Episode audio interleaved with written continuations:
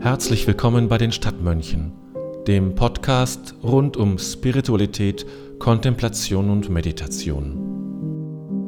Ja, liebe Zuhörer und Zuhörer, Zuschauerinnen und Zuschauer, ich begrüße ganz herzlich Gabriel Strenger. Strenger ist, glaube ich, richtig, genau.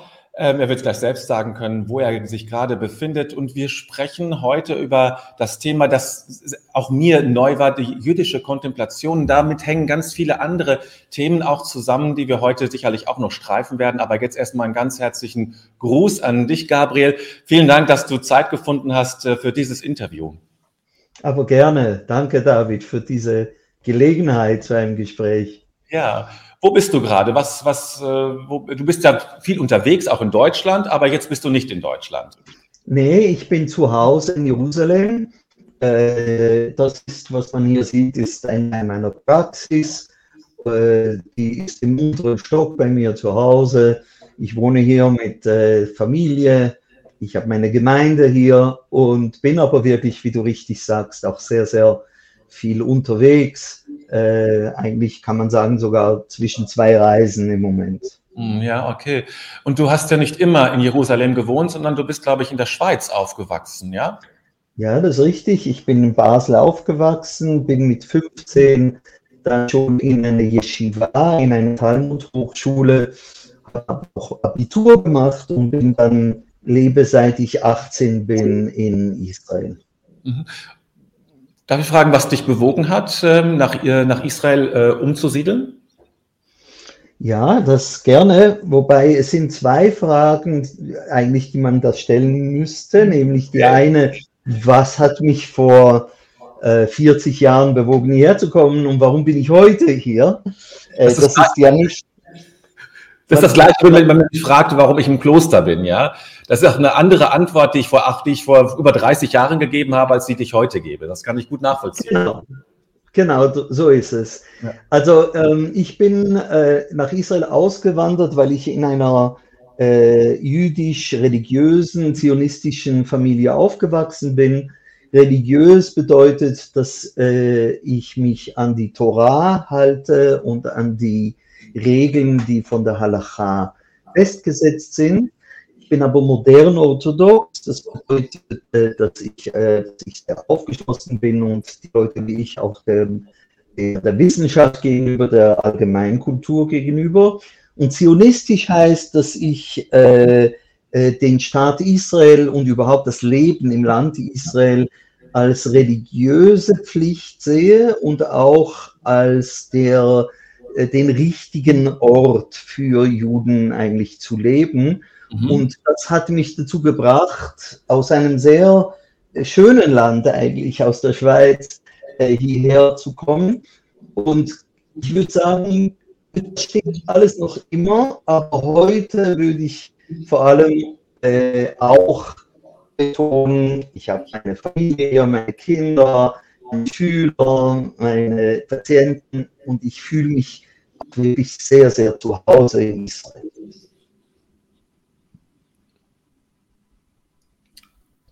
Jetzt haben wir eine kleine Unterbrechung. Aha. Ah, jetzt bist du wieder da. Okay, genau. Das ist die, die weite Entfernung doch wahrscheinlich, die das zwischendrin ein bisschen äh, ja, unterbricht. Aber wir Ach können so. das machen. Ja, war eine kurze Unterbrechung. Okay, bei mir nicht. Ich hoffe, es liegt nicht an. Also, nee, ist alles da, genau. Nein, das ist auch, es wird auch so aufgenommen, dass, dass Störungen sozusagen herausgefiltert werden und korrigiert werden. Das ist also kein Problem. Sehr gut. Mhm. Ähm, gut, ähm, in so einer, ähm, so einer Familie, in der du groß geworden bist ähm, und ähm, gehörte, war Kontemplation da ein Thema? Nee, war es gar nicht. Ähm, ich bin aufgewachsen in einer Familie, wo ähm, das Judentum so praktiziert wird, wie es die meisten religiösen Juden tun. Juden tun. Das heißt, man äh, lebt gemäß der Halacha, also Shabbat halten, Koscher essen, äh, den Armen helfen, e sich ethisch und so weiter zu äh, äh verhalten. Äh, und ich würde sagen, das Spirituelle, äh, der, der Haupt, ähm, die Haupttätigkeit im spirituellen Bereich war dann das tägliche Gebet. Äh, mhm. Von Meditation eigentlich war damals noch nicht so die Rede bei da, da, wo ich aufgewachsen bin. Ja. Und wie bist du dann da rangekommen? Wie ist dieses Thema auf dich zugekommen in deinem Leben? Ja, das ist eine gute Frage. Ähm, also, die Frage ist wirklich, wie tief man da hineingeht. Das, das hat wirklich verschiedene Ebenen. Ja. Ähm, also jetzt, wenn wir es von Äußeren mal beginnen, äh, so habe ich mich sehr, sehr früh begonnen, für Spiritualität und Mystik zu interessieren, habe äh, dann auf eigene Faust schon mit 16, 17 begonnen, äh, jüdische Mystik auch studieren, Kabbalah, jüdische Mystik, äh, aber auch, ich habe mich für andere spirituelle Traditionen sehr interessiert. Ich bin dann in Israel, äh, auch auf der Uni, habe ich äh, eine, einen Bachelor Degree gemacht in äh, Jewish Studies, die auch äh, mit einem Schwerpunkt Kabbalah. Aber es, ich muss sagen, direkt zur, äh, zur Meditation, Kontemplation bin ich über den Buddhismus gekommen, ich glaube wie viele andere auch. Das heißt, in Israel wird, äh, gibt es äh, viele religiöse Juden auch und auch säkulare, die äh, buddhistische Meditation praktizieren. Wir haben hier mehrere Organisationen und so habe ich begonnen äh, zu meditieren, als ich war in Retreats äh, und habe äh, auch eine Zeit, wo ich den Buddhismus sehr, sehr, sehr geschätzt habe. Bin auch dass gewisse Religi also auch die spirituellen Lehren des Buddhas sehr, sehr wichtig waren. Heute stimmt das noch immer, aber es ist ein bisschen mehr ausdifferenziert. Das ist das Äußere. Und die innere, äh, ich bin ja klinischer Psychologe, äh, Psychotherapeut. Und was mir aufgefallen ist bei mir selber und auch bei vielen von meinen Patienten, ist diese totale Beschleunigung, in der wir leben, äh, die äh, ganz starke äh, Betonung der Leistung, das Tun überhaupt auf Kosten des Seins. Das mhm. habe ich auch in der ja, und auch in der Psychoanalyse, also mein, mein Lieblingspsychoanalytiker für viele Jahre, der britische Psychoanalytiker Donald Winnicott, der sehr viel vom Tun und vom Sein spricht.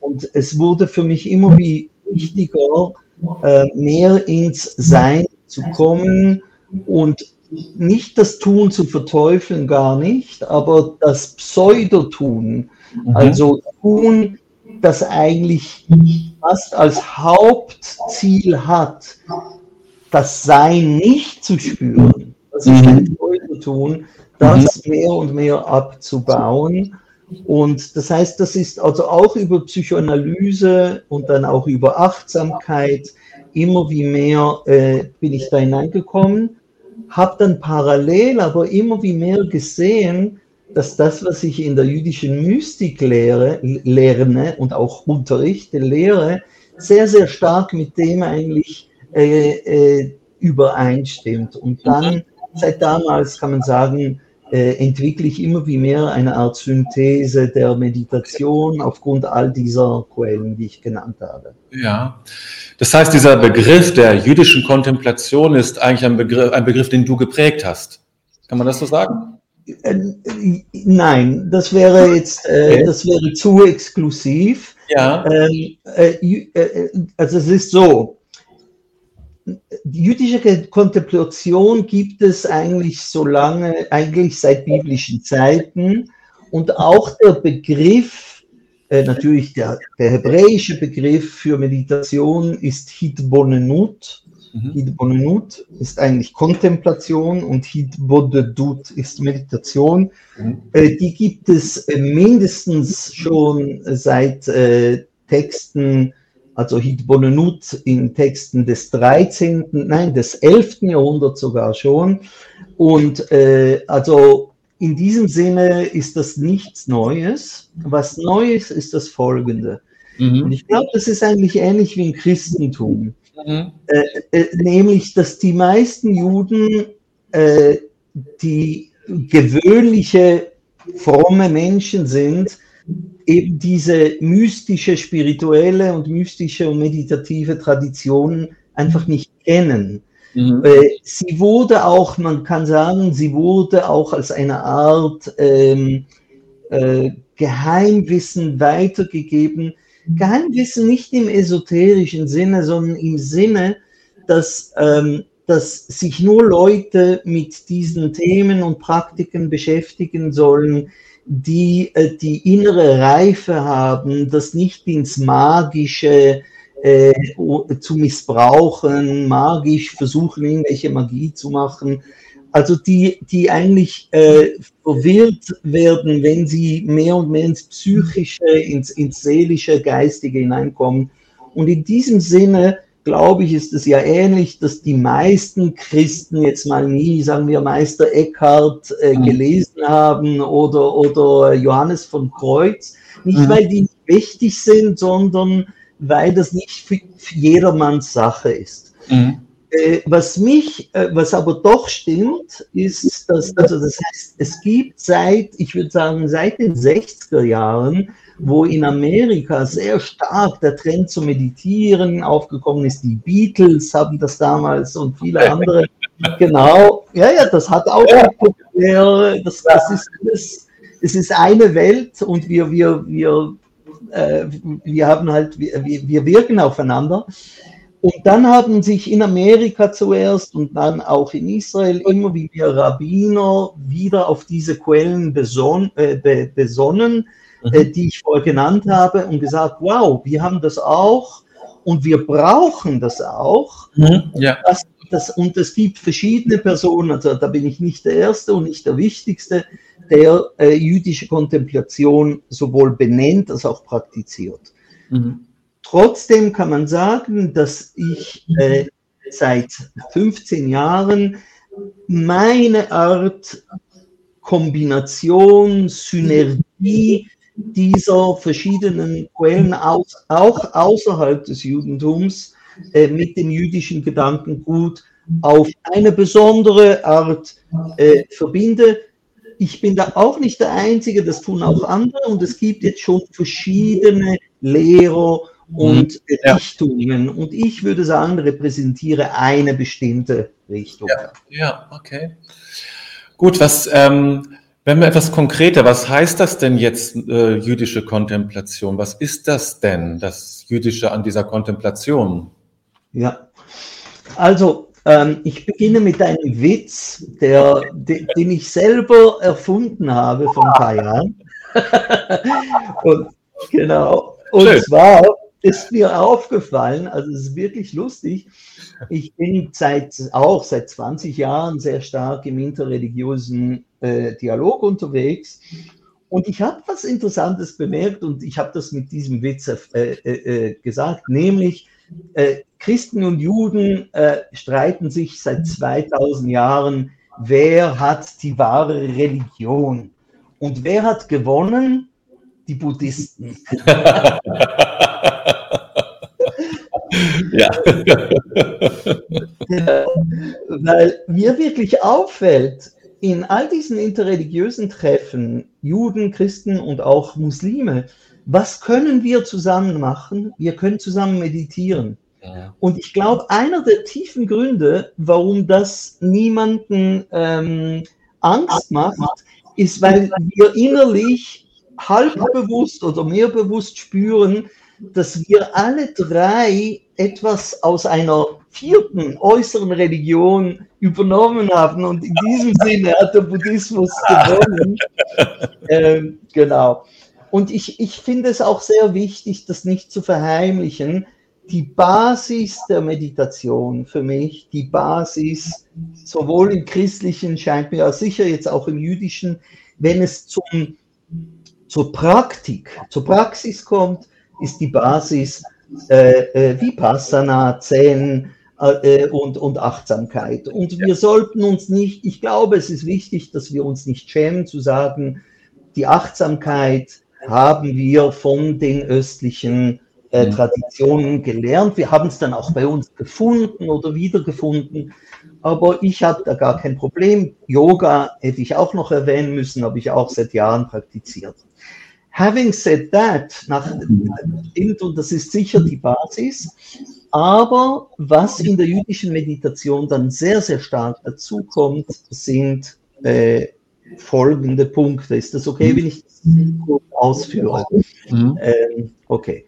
Der mhm. erste Punkt ist, äh, und wenn ich das jetzt ein bisschen äh, skizzenhaft äh, darstellen darf, was ich in, in, im Zen gelernt habe, ist, dass the ultimate, dass das, das Letzte, was wir finden, wenn wir tief genug gehen, ist die Lehre mit zwei mhm. E. Mhm. Während im Judentum und mir scheint auch in den zwei anderen abrahamitischen Religionen, kann man sagen, wenn man ins Tiefste geht, dann findet man Gott. Mhm. Äh, jetzt natürlich ist das nicht ein Widerspruch unbedingt, denn Gott, wie tiefer wir ihn spüren, dann merken wir, er ist, all, er ist das ganz andere, er ist ganz anders als, als alles, was wir uns vorstellen können. Und in diesem Sinne müssen wir auch lehren, lernen, uns zu entleeren von den Kategorien, in denen wir gewöhnlich denken. Und in diesem Sinne ist es Lehre in 2e. Aber ich bin doch zum Schluss gekommen über die Jahre, dass da auch phänomenologisch, äh, also im Erfahrungssinn, äh, ein großer Unterschied besteht, ob man innerlich eine Präsenz mhm. spürt mhm. des Totalen, des Göttlichen, mhm. oder nur sagt, es ist alles alles, was ich eigentlich erkennen kann, ist, dass alles Illusion ist. Mhm. Und, und, das ist nicht dasselbe und da bin ich doch sehr jüdisch in diesem Sinne. Mhm. Genau.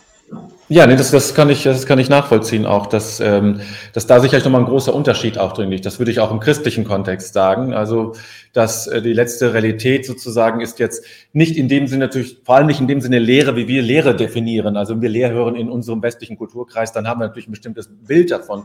Ich glaube auch, dass das natürlich nicht dem entspricht, was äh, Lehre bedeutet, wenn ein Buddhist davon spricht.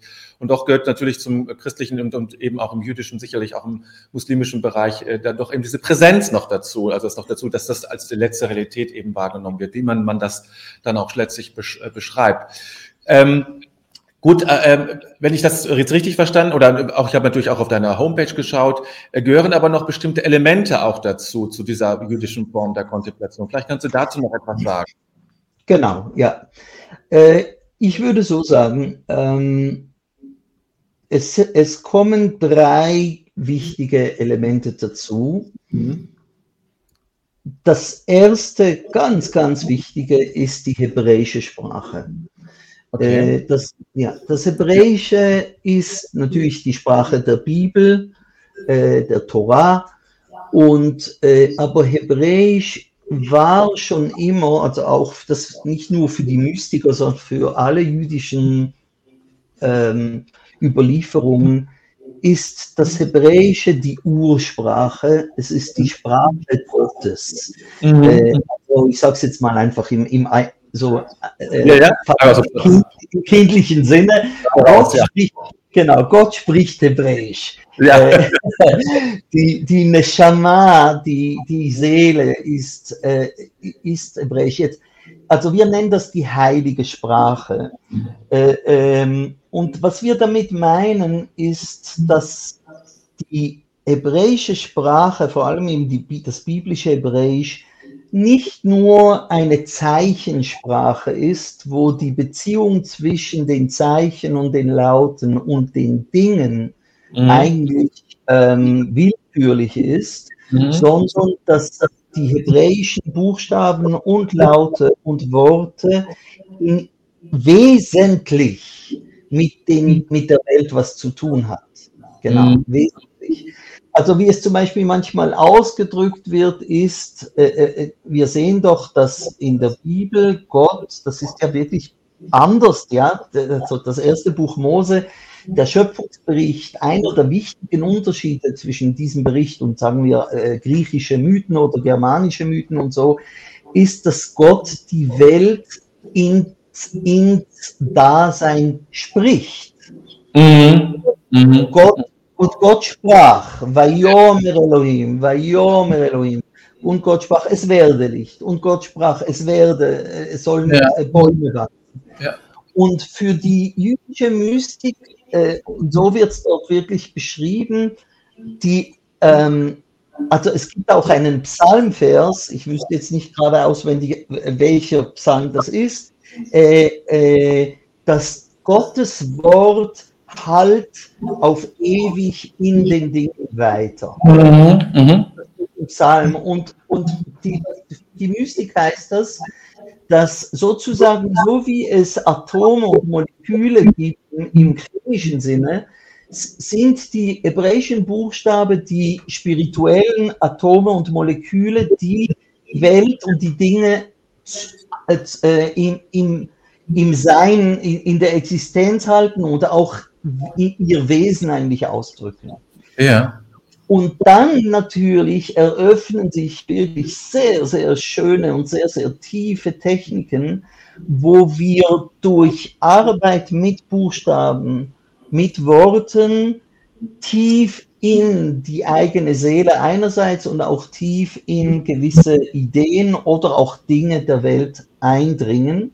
Nicht zuletzt, und das ist schon eine recht hohe dann Schule der Meditation, durch, ähm, äh, durch die Kontemplation über ähm, Gottesnamen, die, ja. die biblischen Gottesnamen, und deren gibt es ja viele. Es gibt Adonai, Elohim, äh, das, das Tetragramm.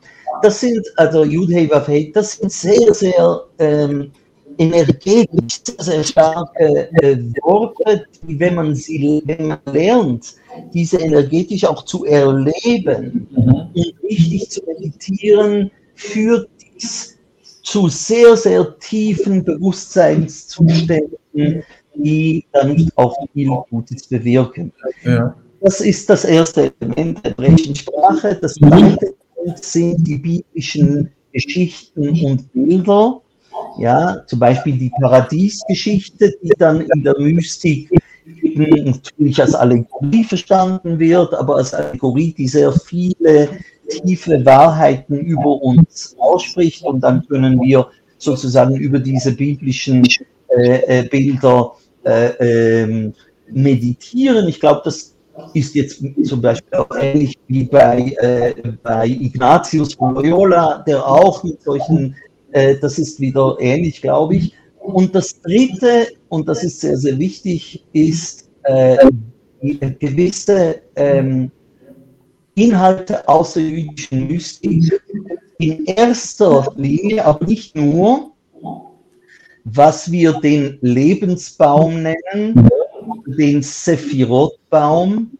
Das ist äh, eine, äh, ein, ein Baum sozusagen, ein, ein Weltbaum, mit zehn göttlichen Energien, die wir Sephirot nennen.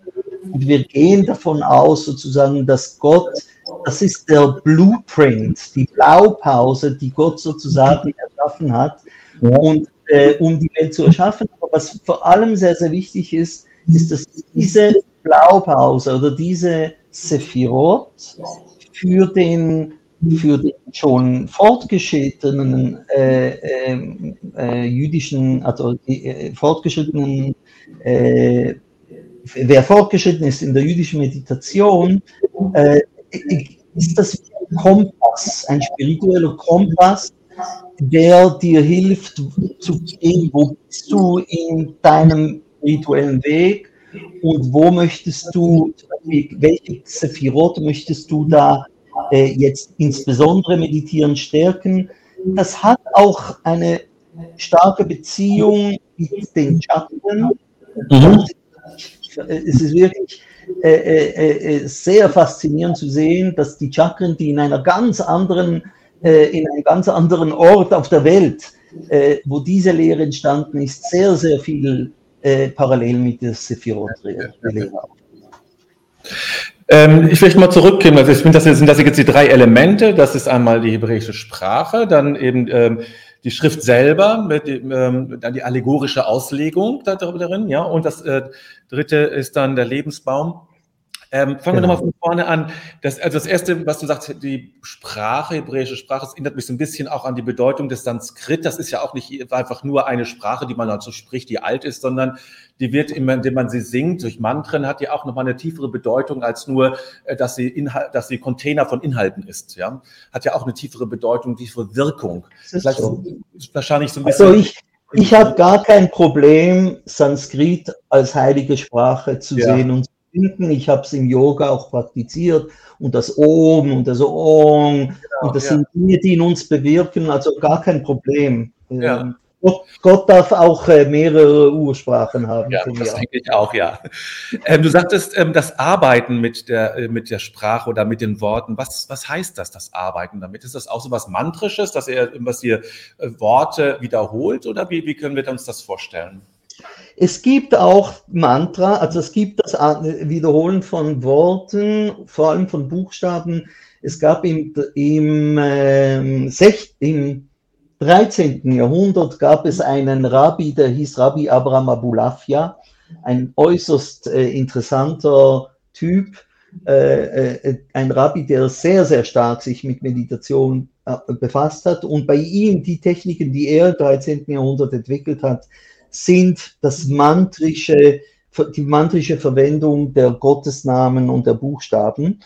Ich persönlich äh, ähm, arbeite weniger mit den Buchstaben und, und Worten als Mantra, um mehr in der Grafik, also diese, weil auch die Grafik dieser Buchstaben, auch die Kalligrafie, wenn sie schön ja. geschrieben sind, äh, es gibt auch eine jüdische Kalligrafie, in mhm. diesem Sinne also ähnlich wie im Sanskrit wo, oder im Chinesischen, wo auch die Bewegung, da, das, ich tue das selber nicht, ich habe es nicht gelernt, aber ich äh, äh, arbeite sehr stark mit den grafischen äh, äh, äh, Eigenschaften der Buchstaben, weil diese gerade im Zohar zum Beispiel, im, im wichtigsten Buch der jüdischen Mystik, auch aus dem 13. Jahrhundert, sehr, sehr stark entwickelt äh, sind. Und äh, äh, es gibt noch andere äh, Arten, damit zu arbeiten, ähm,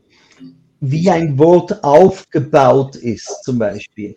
Also mhm. ich gebe ein ganz kleines Beispiel. Ja, genau, die Torah beginnt, genau, die Torah beginnt mit dem berühmten Wort Bereshit.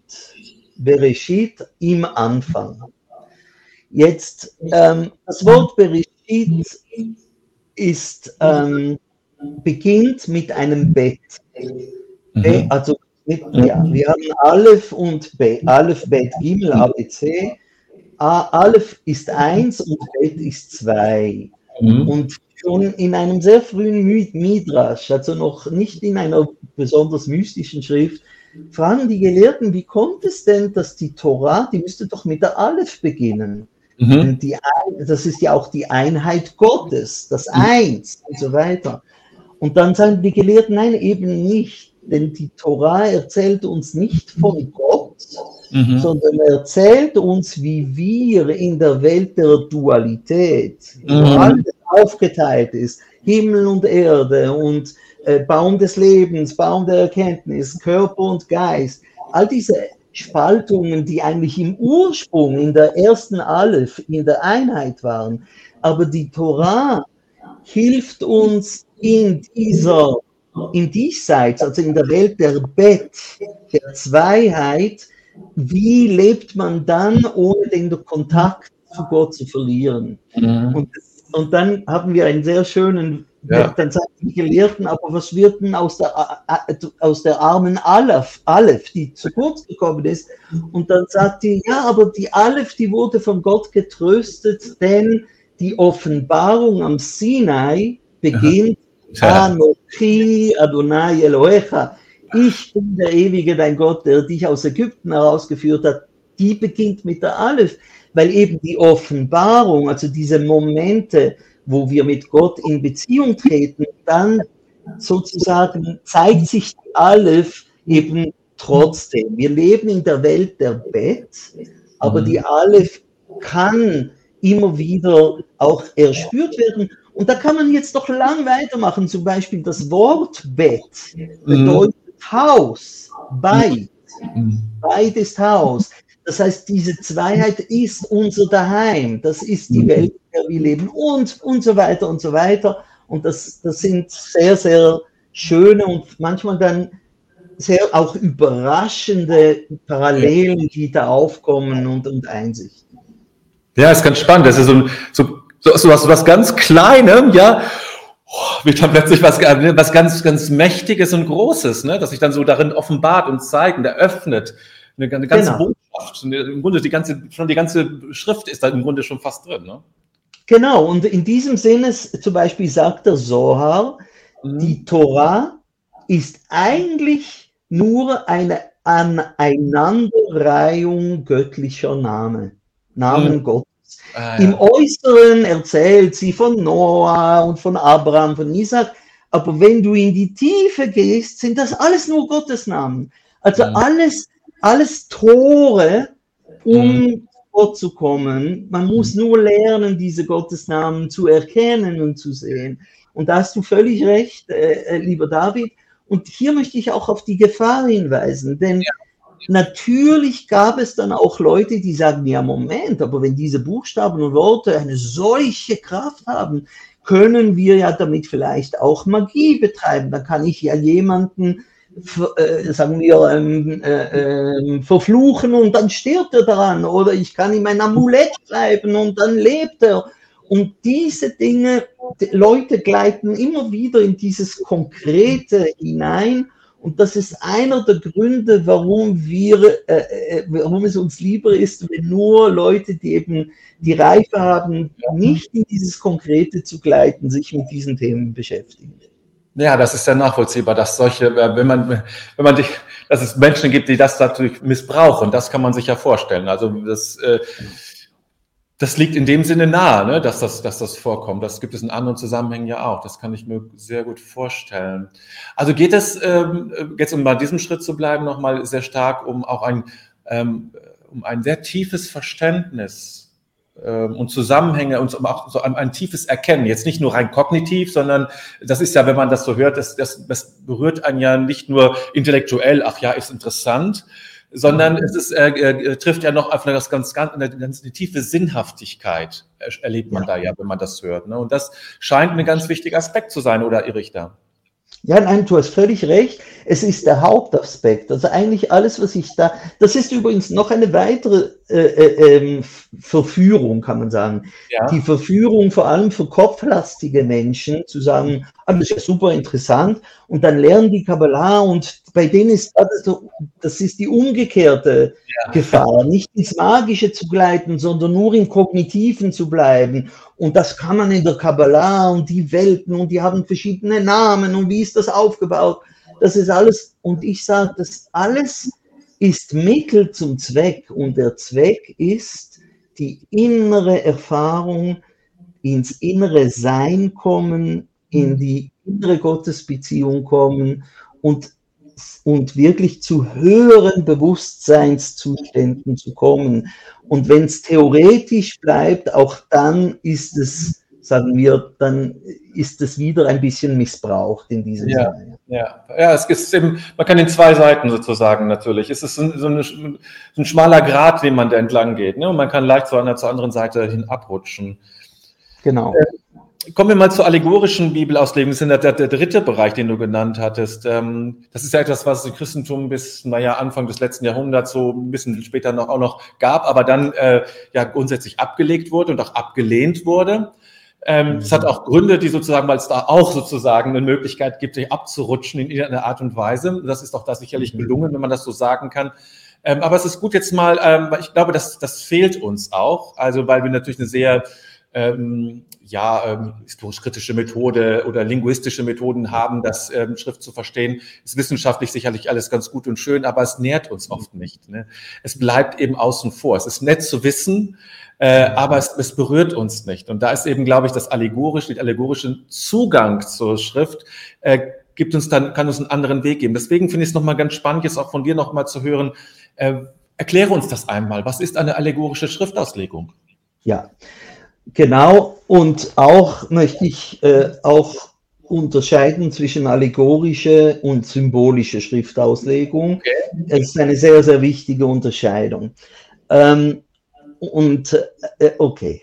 Ähm, beginnen wir äh, mit Allegorie. Allegorie ist, äh, wenn ich es richtig verstehe, ist ein Narrativ, dessen wahre, wesentliche Bedeutung in einem anderen Bereich liegt als der Bereich, in dem vordergründig das Narrativ geschieht.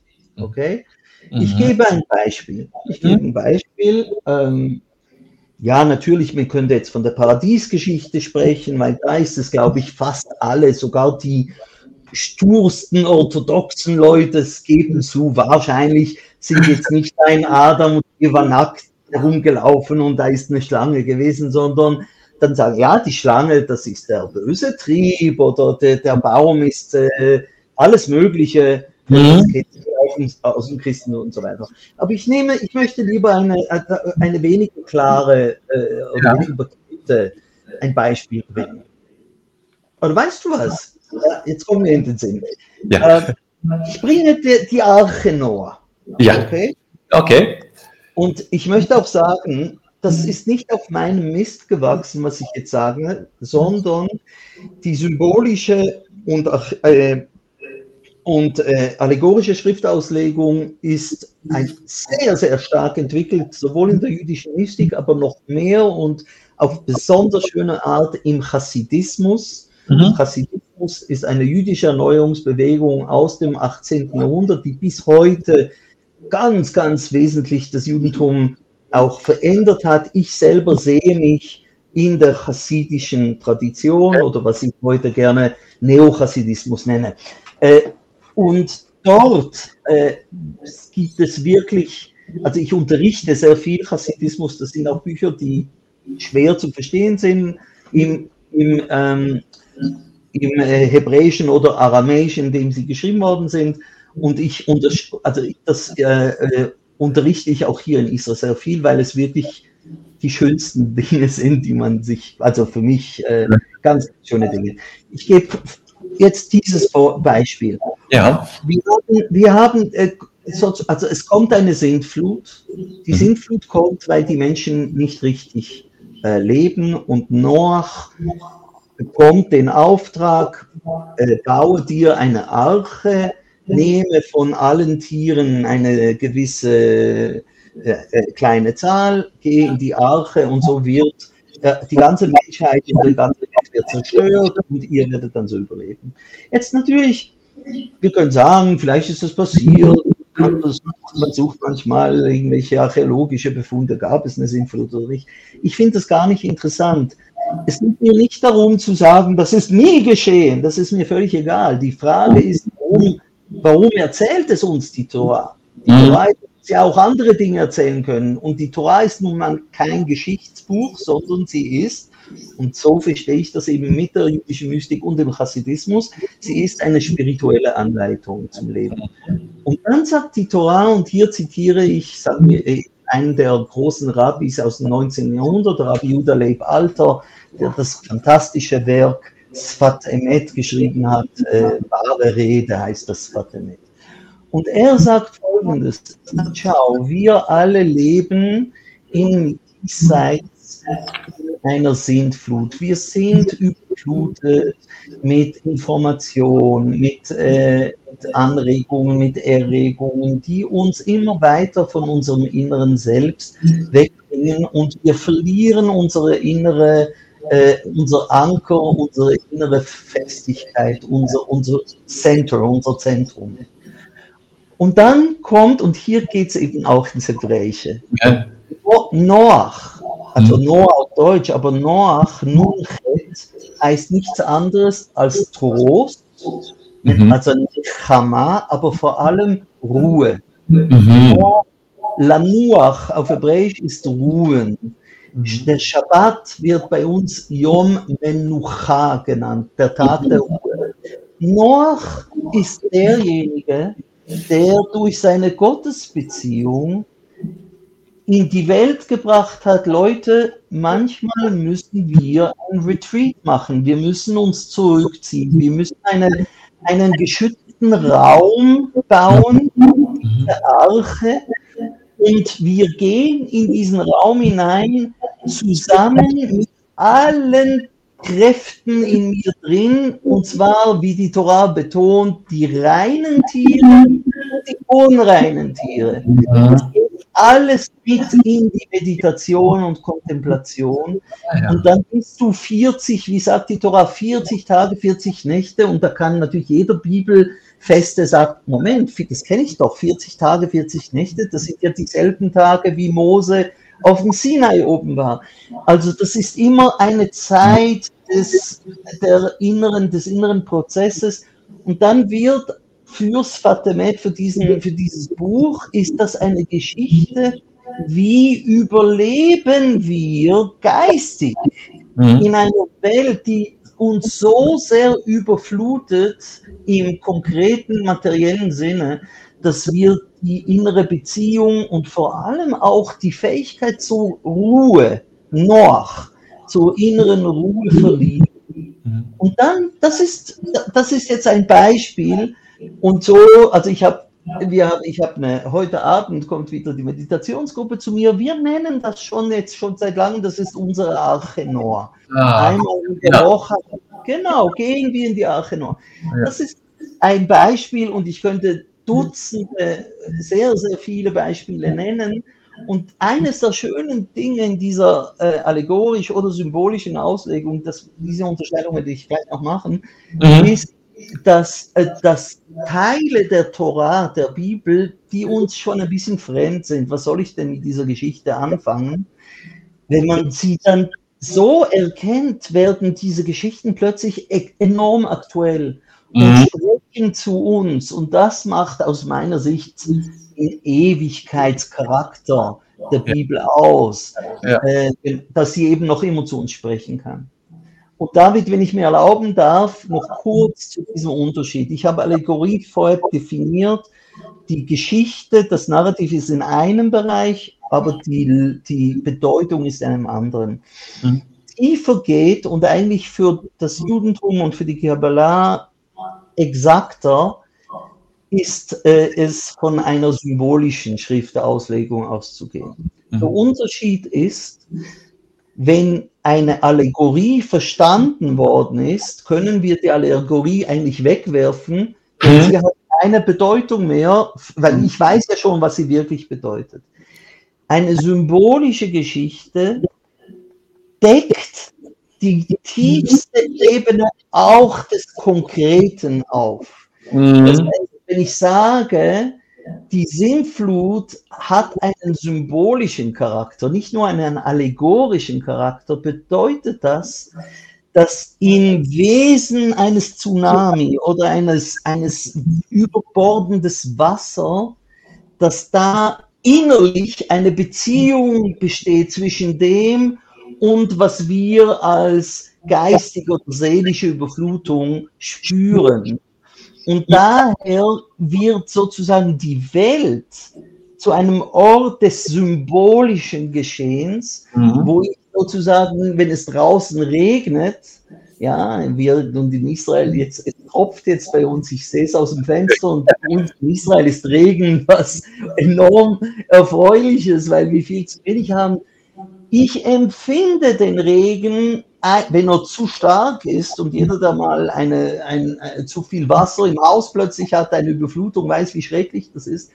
Aber ich, ich erlebe den Regen eben auch im symbolischen Sinne als Befruchtung der Erde von, durch Gott, dass der göttliche Segen hinabkommt und das ist für mich eben nicht nur Allegorie, sondern ich empfinde, und hier wirklich gehe ich, das ist schon mystisches Empfinden, ich empfinde den Regen selbst sozusagen als eine Schwängerung der Erde durch den göttlichen Samen. Wenn ich es jetzt ein bisschen paganisch Mhm. Mhm.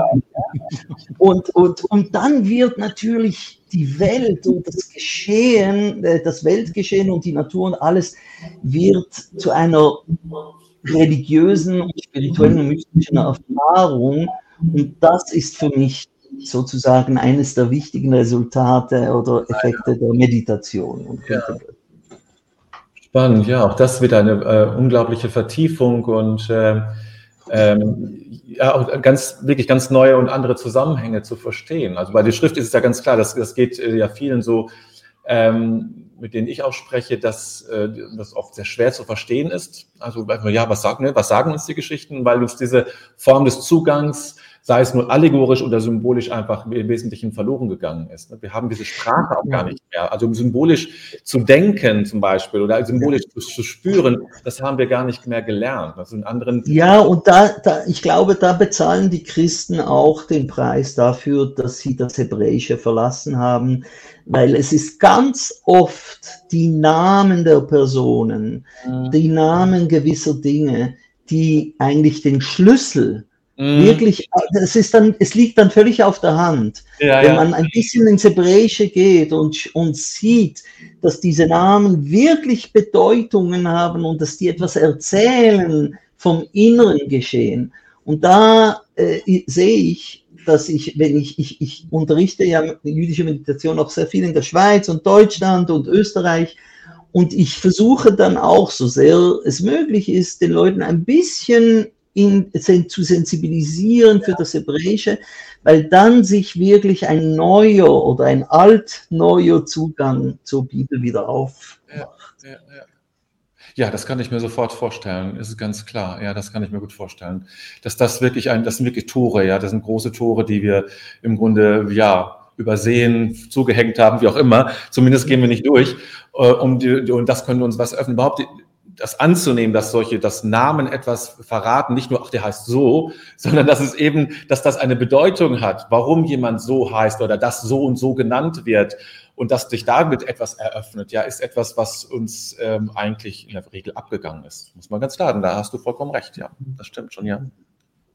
Gehen wir noch mal einen Schritt weiter, dann kommen wir zum, der, der Lebensbaum ist, ja, ist eigentlich auch wieder so ein Tor zu, zu dem großen Thema der Kabbalah. Vielleicht äh, können wir da das noch, ähm, noch mit hineinnehmen in unser Gespräch. Ähm, ist ein Begriff, der, man, es gibt so viele Bücher über die Kabbalah und wo das irgendwo drin vorkommt oder ähm, ob das dann immer so kundig ist, kann ich, können wir nicht er, äh, erkunden oder können wir nicht entscheiden. Aber es ist ein großes Thema, äh, was viele Menschen interessiert. Aber ich habe den Eindruck, es reden zwar viele drüber, aber viele wissen eigentlich gar nicht, was damit gemeint ist. Und deswegen ist es gut, dich hier zu haben, uns mal zu fragen, weil es wird schwierig sein. Es ist ein wirklich großes Thema, aber trotzdem uns ein wenig zu eröffnen, was das eigentlich ist. Ja, also das wird wirklich nur sehr, sehr äh, bruchstück, äh, bruchstückhaft sein. Ja. Als erstes möchte ich dir beipflichten, äh, äh, also ich will auch den Zuhörern sagen, wenn ihr über Kabbalah lesen wollt, dann passt gut auf, dass ihr äh, seriöse äh, mhm. Bücher in die Hand nimmt. Und ich habe gerade über den Lebensbaum, über die Sephirot, habe ich solchen Humbug gefunden, mhm. wo Leute die Struktur nehmen und ein Nein lesen, was einfach nichts, also was stimmt einfach nicht und es ist, das finde ich sehr, sehr, also das finde ich, das schmerzt mich. Es ja. gibt eigentlich drei Dinge, die mich schmerzen in diesem äh, Zusammenhang. Äh, äh, das eine, das ist auch ein bisschen eine sensible Sache, ist, dass manchmal jüdisches Gedankengut verwendet wird, aber es wird nicht gesagt, es kommt aus dem Judentum, sondern das wird dann, äh, also leider hat lange auch das Christentum oft nicht ähm, gesagt, äh, wisst ihr, das kommt jetzt aus dem Judentum, das ist heute anders. Aber gerade mit der Kabbalah, es gibt viele Leute, die wissen nicht mal, dass Kabbalah aus dem Judentum kommt. Und ich, ich, ja, es ist ein Problem und ich weiß eben, Kabbalah seriös zu lernen, ohne sehr, sehr sich seriös mit dem Hebräischen zu befassen, ist schwierig. Aber ich möchte sagen, es gibt doch seriöse Bücher auch auf Deutsch in der Kabbalah.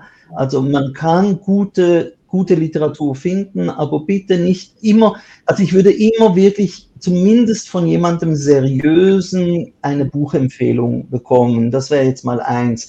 Und das zweite ist Kabbalah und überhaupt Mystik. Ich glaube, das gilt auch für christliche Mystik, auch für Sufismus, mit dem ich mich in den letzten Jahren sehr viel befasst habe und begeistert bin davon. All diese Lehren sollte man mit einem Lehrer zuerst mal lernen. Das sind alles Überlieferungen und Ideen, die eigentlich so aufgeschrieben worden sind, dass sie eigentlich nur als Gedächtnishilfe fungieren, aber das aber zuerst mal wirklich vom, vom Lehrer zu Schüler gegeben werden und wenn man dann ein gewisses Niveau erreicht hat, dann kann man sich, dann kann man durch Lesen und Studieren sehr, sehr viel und sehr, sehr weit kommen. Aber ich würde es jedem empfehlen, zumindest äh, wer, wer wirklich mehr als nur einfach ein paar Ideen haben möchte, das kann man immer äh, da wirklich auch sich einen, einen Lehrer zu finden, zumindest für die ersten äh, Schritte für den Eintritt in diese Welt. Ähm, die Sephirot, da, ja, also wie, wie, erklär, wie, wie erzähle ich jetzt kurz über die Sephirot auf eine Art und Weise, dass es etwas bringt? Ich würde so sagen. Mhm. Ähm, über Gott in seiner Ursprünglichkeit, was in der Kabbalah Ein Sof genannt wird, das Entgrenzte, der Unbegrenzte, können wir gar nicht sagen. Wir können nicht sagen, weil ja unsere Sprache und unser Denken aus dieser Boxe kommt, dieser, diese geschlossene, äh, dieser geschlossene Schädel mit seinen Begrenztheiten. Und Kant hat uns ja gelehrt, wir können ja nicht außerhalb der eigenen Denkkategorien denken. Mhm. Aber wir gehen jetzt nochmal davon aus, dass, ihn, dass Gott in seiner Ursprünglichkeit nicht in, in diesen Kategorien überhaupt äh, existiert sozusagen, sondern dass die aus ihm heraus äh, sich entstanden sind. Und daher können wir eigentlich über Gott nichts sagen, denn er, er, hat keinen Raum, keine Zeit und, und alles, was wir von ihm sagen, ist eigentlich immer ein, ist ein Bild. Und in diesem Sinne sagt die Torah, du sollst dir kein Bild machen. Ja. ja die beschließen, dass das alles darum, was die Sephirot, so wie die Kabbalah es versteht, haben, also das ist eigentlich ähnlich wie in gewissen in christlichen Traditionen der Logos. Es mhm. ist ein Übergangsstadium zwischen dem unergründlichen Gott und dem Menschen. Es ist sozusagen eine göttliche Sphäre. Mhm. Die einen sagen, sie wurde von Gott geschaffen. Es ist eine erste Schöpfung aber sie ist doch bei Gott, also sie ist göttlich vielleicht in dem Sinne, dass sie Gott näher steht, als wo wir sind. Aber die, sagen wir, die, die mehr neoplatonischen Mystiker sagen, das ist aus Gott herausgeflossen und gehört wirklich zum göttlichen Bereich, aber nicht mehr der ursprüngliche Bereich, von dem wir gar nichts wissen können, sondern es ist, man könnte es vielleicht auch so sagen, die Sephirot oder der Logos sind sozusagen eine Gnade, ein Geschenk Gottes als Menschen, weil diese Welt der Sephirot es uns ermöglicht, Bilder, Worte und Gedanken zu haben, die uns Gott näher bringen. Okay? Und, die, und das, sind bei uns, das sind eben zehn, äh, zehn Kräfte. Und ähm, und die sind auf, und sagen wir mal so, was vielleicht ganz wichtig ist, äh, weil ich kann da wirklich nicht in Details gehen, aber ein schöner Punkt ist, dass, was, dass diese Kräfte in einem dialektischen Verhältnis miteinander stehen. Zum Beispiel, wir haben äh, eine Sephira, die kann man jetzt, das ist alles äh, ein bisschen nur oberflächlich, die kann man die Liebe nennen, Chesed, und die andere Sephira ist Din, das, die, die Grenze. Liebe und Grenze, oder man kann sagen Eros und Grenze, oder Energie und Grenze, oder manchmal sagt man Liebe und Gerechtigkeit, das Recht. Okay? Mhm. Und wir haben viele von diesen äh, dialektischen Kräften, die dann zu einer Synthese fü führen, die sozusagen den, den Gegensatz in gewissem Sinne aufhebt. Aber was sehr schön und wichtig ist, ist für mich, ist, dass auch für die Kabbalah im göttlichen Bereich, nicht im in der ursprünglichen Aleph, aber sobald wir in die Zweiheit und Dreiheit gehen, sind da Spannungen da. Das Ganze verläuft nicht harmonisch, mhm. sondern da gibt es Konflikte. Und diese Konflikte im mystischen, hohen, himmlischen Bereich sind eigentlich der Ursprung der inneren Konflikte, die wir selber miteinander austragen. Und in diesem Sinne kann man durch diese Sephirot-Welt sowohl die eigenen Konflikte und Probleme in einem höheren Zusammenhang einerseits auch verstehen und andererseits sich auch Gott nahe fühlen, in dem Sinne, Gott, es ist nicht, dass du dich in deiner absoluten Ach, Einsheit und Liebe oben verschanzt und nicht da unten dieser dunklen Welt lässt, sondern auch du in einem gewissen Sinne bist in eine, in eine Spannung, in eine Dialektik hineingegangen, die uns Menschen sozusagen dann auch nicht alleine lässt in den inneren Spannungen, in denen wir leben. Das heißt, Gott ist, ähm, begibt sich selbst in gewisser Weise kann man ja nur sagen, ja nie mhm. ganz, ähm, aber begibt sich selbst in diese Dualität und ist ja. deshalb auch diesen, dieser Dualität ausgesetzt, die ja an sich sozusagen von vornherein ja schon durch eine Zweiheit immer auch konfliktträchtig ist. Genau, es ist genau so. Ja. Äh, und, äh, und, und das Wort so zu sagen ist sehr, sehr wichtig, dass du ja. sagen, es ist so zu, in der Kabbalah, jede Seite im Zohar steht zehnmal Kivyachol, Kivyachol, sozusagen, sozusagen. Das heißt, das alles ist ein stammelnder Versuch, ja. dass wir das zu verstehen und wenn man es zu konkret nimmt, dann mhm. wird es, dann wird es, dann sind wir fast nicht mehr im Monotheismus drin. Daher, ja, es ist sozusagen, aber ja, man kann sogar sagen, in diesem Sinne, du hast richtig gesagt, Gott begibt sich in die Zweiheit und in diesem Sinne kann man jetzt den ersten Vers auch der Tor verstehen. Bereshit am Anfang erschafft Gott was? Die Dualität, ja. Himmel und Erde. Es und dann kommen ständig diese Zweiheiten, oben, unten, Wasser, Trocken. Und plötzlich sehen Sie, dass eigentlich das ganze Thema der Schöpfungsgeschichte diese Zweiheit ist. Und in diesem Sinne begibt sich Gott nicht nur in die Dualität, sondern sogar ins Exil. Okay, er ist selbst ins, im Exil, ins Exil gegangen, indem er in die Zweiheit gegangen ist. Genauso. Okay. Genau. Und in diesem Sinne versteht sich das Volk Israel, das in sein, von seiner frühesten Entstehungsgeschichte die Exilserfahrung ganz, ganz tief in sich hat. Das erste mit Abraham ist, geh weg von deinem, von deinem Vaterhaus und dann Israel in, in Ägypten und, und, und, und, die Zerstörung des Tempels.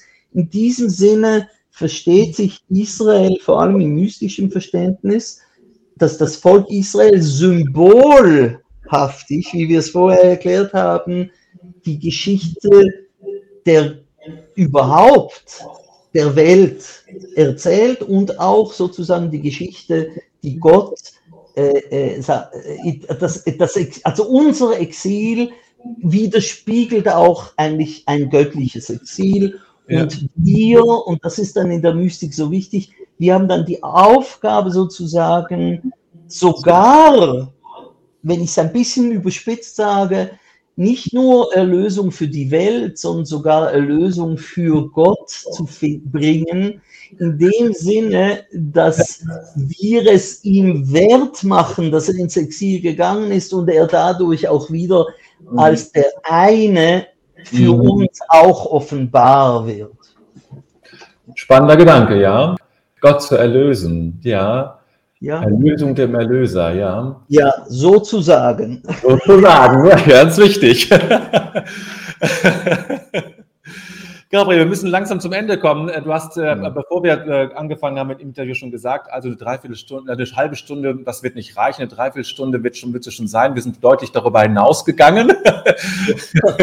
ja, aber das, das bleibt bei so einem Thema, das ja auch, äh, ja, man fängt mit so einem Wort an, jüdische Kontemplation und wow, dann öffnet sich genauso ein Riesentor mit ganz vielen verschiedenen Bezügen. Das finde ich ganz spannend und äh, ich habe mich gefreut, mit dir zu sprechen und äh, ganz viel nochmal gehört zu haben klar habe ich mich mit, mit, ähm, mit Judentum beschäftigt, auch im Rahmen meiner klösterlichen Ausbildung war das ein Teil auch, aber natürlich nie äh, so intensiv, äh, wie es sich äh, eigentlich geziemt oder wie es eigentlich äh, hilfreich wäre, um ein wirklich tieferes Verständnis zu bekommen.